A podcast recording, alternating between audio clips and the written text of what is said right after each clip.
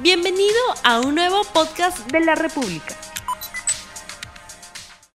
Muy buenos días amigos de la República, bienvenidos a RTV Economía, el programa económico del diario La República en este día, viernes 11 de septiembre del año 2020. Vamos a dar las cifras oficiales del Ministerio de Salud, dan cuenta de 710.067 peruanos y peruanas con coronavirus. En tanto, subió a 544.745 los peruanos y peruanas que tienen alta médica y en buena hora. Pero también subió la cifra de fallecidos por COVID-19. Esta es de 30.344 peruanos y peruanas. Por eso es importante. Yo me cuido. Cuídese usted también. Como hemos visto en las imágenes, en el video, los hechos políticos tienen efecto en la economía, de esto vamos a hablar hoy en el programa y es que cuando se gatillan situaciones políticas que comprometen la gobernabilidad y las buenas relaciones entre el Ejecutivo y el Congreso, se desatan escenarios muy difíciles para la marcha económica del país. Si los hechos son por denuncia de presunta corrupción también, esos hechos políticos sí tienen impacto en los agentes económicos que pueden ponerle, por ejemplo, freno a su decisión de inversión, entre otros. Sobre este tema vamos a hablar con el ex ministro de Economía y Finanzas, Alonso Segura. Pero antes vamos a dar paso a la pregunta del día. ¿Afecta la crisis política la economía del país? Precisamente ya tenemos en la línea a Alonso Segura, ex ministro de Economía y Finanzas. Muy buenos días, señor Segura. Buenos días, Rumi. Gracias por la llamada. Muchísimas gracias, bienvenido a RTV Economía nuevamente. La emisión de tres audios del presidente Martín Vizcarra y sus más cercanos colaboradores pusieron de manifiesto una crisis nueva política en el país. El mandatario dio ayer un mensaje a la nación e indicó que se trata de un complot contra la democracia y que no va a renunciar. Mientras tanto, en el Congreso están juntando las firmas para vacar al presidente. ¿Esta situación política de qué forma afecta a la economía del país? Eh, bueno, Rumi, lo afecta, lo afecta de una manera importante, ¿no? Eh, eh, lo primero es entender que se tienen que seguir procesos constitucionales, ¿no? el Congreso está interpretando de manera arbitraria el artículo de la Constitución sobre la incapacidad moral. nadie dice que ante esos audios, que habría que ver cómo fueron conseguidos, que había, que había que ver si no fueron inducidos, una serie de factores tiene que investigarse ciertamente. Eh, el presidente tiene que someterse a estas investigaciones en otros procesos también. Eh, pero no se le puede acusar hasta que termine su mandato. Entonces, eh, esta no es, en, mi opinión, y en muchos juristas, no es, no es, yo no soy abogado, pero esto ciertamente no es, no es causal para una moción de vacancia. ¿no? en la práctica, lo que está haciendo el, el, Congreso es buscar cualquier pretexto para poder vacar al presidente, sacar al Ejecutivo y desde el propio Congreso tomar control del Ejecutivo. ¿no? Esto es gravísimo porque esto, eh, y esto no se ha dado con anterioridad, inclusive el intento de vacar al, presidente Kuczynski no ocurrió, el segundo intento al final renunció, el presidente ha dicho que no va a renunciar. Eh, entonces, eh, creo que muy pocos verían esto como un procedimiento constitucional, ¿no? Y venido además de un Congreso que ya sabemos está adoptando leyes que son eh, abiertamente inconstitucionales. Es un, es un Congreso que no le interesa ni la Constitución ni la legalidad en el país, lamentablemente, a una mayoría de congresistas. Eh, esperemos que esta vacancia no pase, ojo, porque sí, las, ojo, son consecuencias que van más allá de la economía, eso es lo que quiero que quede claro. O sea, no es un tema puramente económico, sé que hablar de economía, pero las consecuencias son bastante más significativas que qué pueda pasar con la economía. Ahora, ¿cómo va a impactar a la economía? Sí, si quieres, eh, preguntar. Sí, precisamente, sí, precisamente por el tema. Eh, y esto ocurre en un momento cuando el Congreso tiene que ver la reforma política. Esa reforma política que precisamente implicó el cierre del Congreso anterior y que se suponía que en este nuevo Congreso debía darse. Esto calza justamente con estos audios que involucran al presidente y a sus asesores, principales colaboradores. Precisamente ocurre esto cuando los peruanos estamos esperando una decisión definida del Congreso respecto a esa reforma política. ¿A qué tipo de políticos, a qué tipo de representantes del pueblo vamos a tener el Congreso y en el próximo gobierno? Mira, eh, lo primero es, eh, ni siquiera estamos hablando de la próxima elección, la reforma política, este nuevo Congreso, que es un Congreso parche en realidad, eh, justamente llegó por el cierre del Congreso anterior, eh, aquello que tenía que hacer, que era implementar la reforma política, aquella que fue aprobada por referéndum y otras medidas complementarias, básicamente no lo ha hecho. ¿no? Y qué casualidad, justo ahora que tiene ya digamos, la fecha límite para hacerlo, salen con esto de vacancia. ¿no?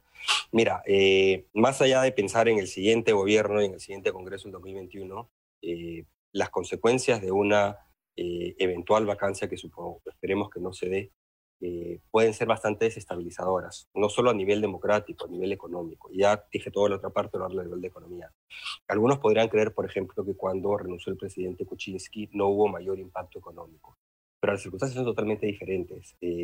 esto es lluvia sobre mojado, uno, dos, eh, estamos en el medio de la peor crisis sanitaria en, no sé, una, un, siglo, la peor crisis económica en el país global también en décadas.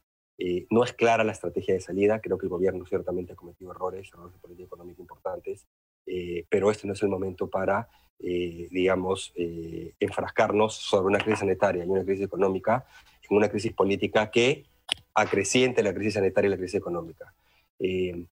Ahora, eh, ¿qué podría, ¿cuáles podrían ser los canales de transmisión de, esta, de este mayor efecto eh, económico negativo? Eh, desde distintos frentes y en distintos horizontes, el corto plazo, en mediano plazo y distintos frentes. ¿Por qué refiero frentes? Primero, si hay una vacancia y es cambio de gobierno, vas a tener pues, paralización del sector público, un momento que no se puede paralizar, desde el Ministerio de Salud, el Ministerio de Economía, unidades ejecutoras, etc. ¿Ok? Sectores.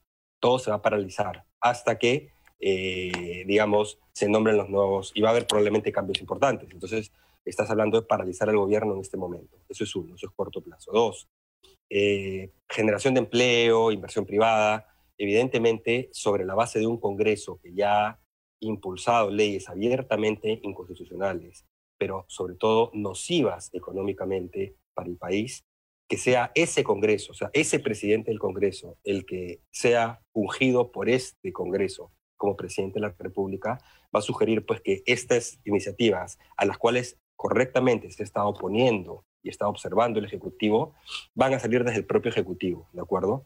Eh, con lo cual va a generar un entorno de incertidumbre aún mayor, ¿de acuerdo? Con lo cual decisiones, como dice, se paralizan, se postergan, ¿de acuerdo?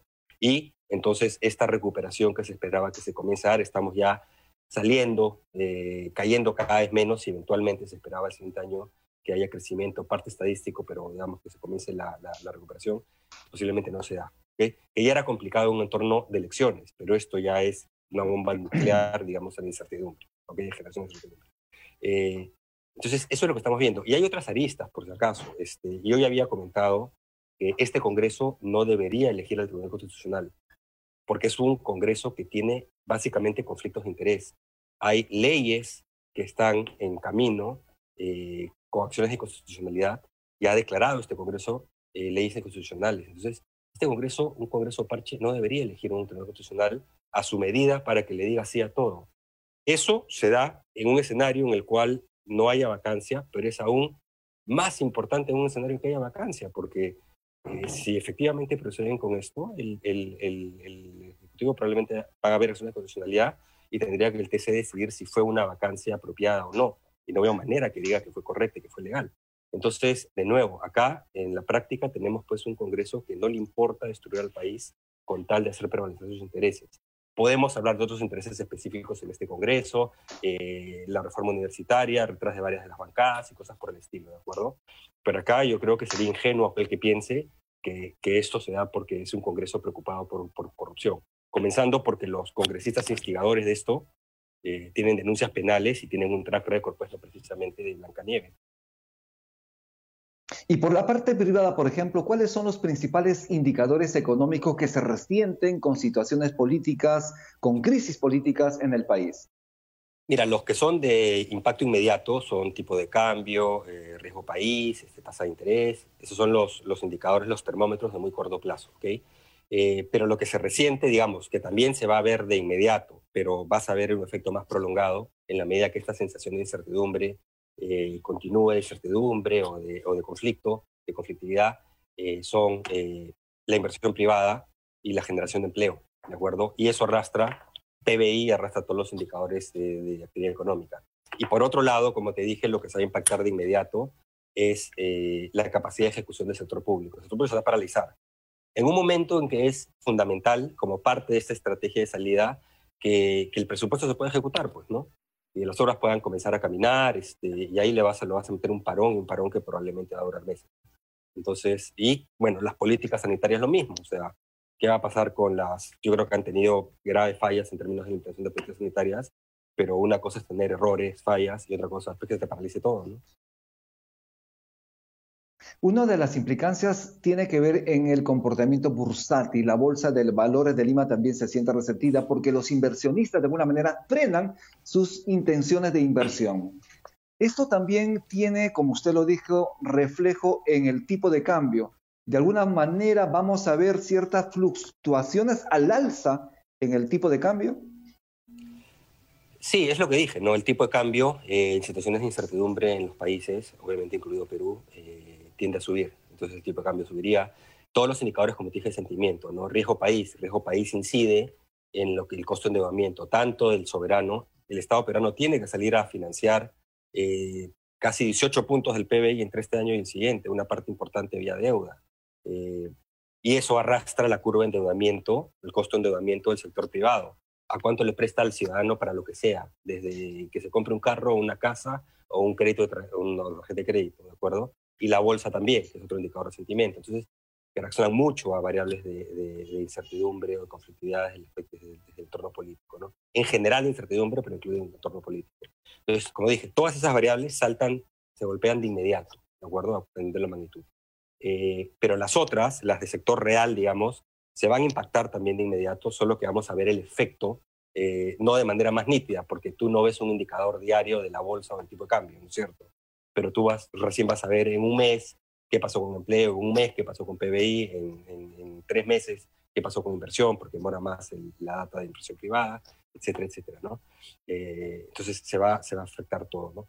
Ojo, eh, usualmente cuando hay cambios, eh, y, tenemos en el medio una moción de censura en la ministra de Economía, que también lo he dicho, yo discrepo con varias acciones políticas económicas, creo que esto no se ha manejado bien, pero aún antes de esto decía, si bien ha habido errores e importantes errores, no es momento para estar, digamos, este, moviendo el bote, ¿no?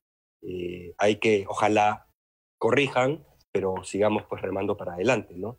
Eh, ¿Qué va a pasar también con, aún si no hay vacancia, qué va a pasar con ese caso? Usualmente cuando hay cambios, digamos, en ministros, incluido el ministro de Economía, eh, depende mucho de quién es el reemplazante, y eso lo sabemos todos, ¿ok? Nadie es indispensable. Pero acá estamos hablando de algo bastante más grave, en un contexto bastante más delicado, ¿no? Entonces, yo esperaría que haya algo de cordura de parte de ciertos parlamentarios del Congreso, porque ciertamente ciertas bancadas no va a haber nada de eso, pero la suficiente como para que, digamos, no se materialice esta, esta vacancia. Es difícil pensar que no va a haber más ruido, más conflictividad entre Ejecutivo y, Legislativo en los siguientes meses, aún si esta vacancia no prospera. Eh, pero bueno, eso creo que es un poco inevitable, ojalá haya acercamientos pero, pero lo que no queremos es llegar a una situación eh, realmente eh, eh, extrema y muy dañina para la democracia peruana. lo ha dicho el Premier, yo coincido, este es un golpe de Estado, es un golpe de Estado encubierto en el Congreso. ¿no? hay otra manera de interpretarlo, lamentablemente, ¿no? Esto es... Ojo, nadie está diciendo que no se investiga. Claro que investiguen al presidente por este y por otros procesos que tenga, que chuchero, que lo investiguen y cuando termine su mandato se le podrá acusar, ¿no? Pero, pero así, no es la, así no es la manera, ¿no? Eh, uno ¿no? Uno no va acá presidentes y gobiernos este, de la noche a la mañana porque simplemente se le ocurrió a un grupo de, congresistas. Este, eh, tenemos ya los resultados del sondeo, tenemos ya los resultados del sondeo que hemos lanzado al inicio del programa. La pregunta es, ¿afecta la crisis política a la economía del país? Los resultados los vemos en pantalla. Sí, 84%, no 16%. Repetimos, ¿afecta la crisis política la economía del país? Sí, 84%, no 16%. ¿Qué opina usted sobre este resultado rápido a este sondeo que hizo la República temprano en la mañana, señor Segura? Es que es evidente, no es lo que hemos venido, lo que hemos venido diciendo. Y hay más variables que se afectan, todas las variables económicas cuando decimos que la inversión se retrae, eh, que el empleo eh, deja de recuperarse, va a recuperar más lento, vamos a caer porque, digamos, está en un punto realmente, se destruyó el 40% del empleo, está en proceso de recuperación una parte, se va a recuperar más lento, en algunos casos eh, puede que, que, inclusive se destruya algún empleo, pero neto simplemente va a ser más lento. Los ingresos, los ingresos de la población que han caído a raíz de esta crisis, se van a afectar más. O sea, es, es básicamente, el Congreso está generando todas las condiciones como para que haya realmente la peor crisis imaginable que podríamos tener y exacerbar, como dije, sobre la crisis sanitaria y económica, hacerlas aún más graves por culpa de esta crisis eh, política, digamos, inducida eh, arbitrariamente por el, por el Congreso de manera antojadiza, ¿no? y de manera inconstitucional. No se pero creo que cualquiera puede entender que, que en ningún país del mundo se vaca un presidente eh, sobre la base de los pretextos que está lanzando este Congreso. ¿no? o ciertos miembros del Congreso, que esperemos que no, la mayoría no lo acoja, ¿no? Esperemos que sea así. Bueno, por el bien del país, estamos ya terminando RTV Economía, sus palabras finales, y les agradecemos, le agradecemos a usted, economista Alonso Segura, por su participación en RTV Economía.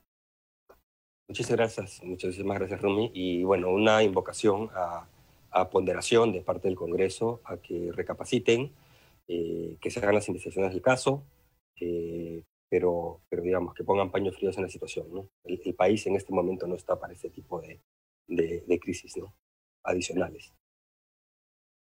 Bien, muchísimas gracias. Estuvimos con el economista Alonso Segura Basi, ex ministro de Economía y Finanzas, profesor de Economía y Finanzas de la Pontificia Universidad Católica del Perú. Esto es RTV Economía y siga usted manteniéndose a través de RTV Economía y también de los diferentes programas de RTV de la República. Y no se olvide usted lavarse las manos continuamente, 20 segundos con agua y jabón, distanciamiento social y el uso del tapabocas o el barbijo o la mascarilla.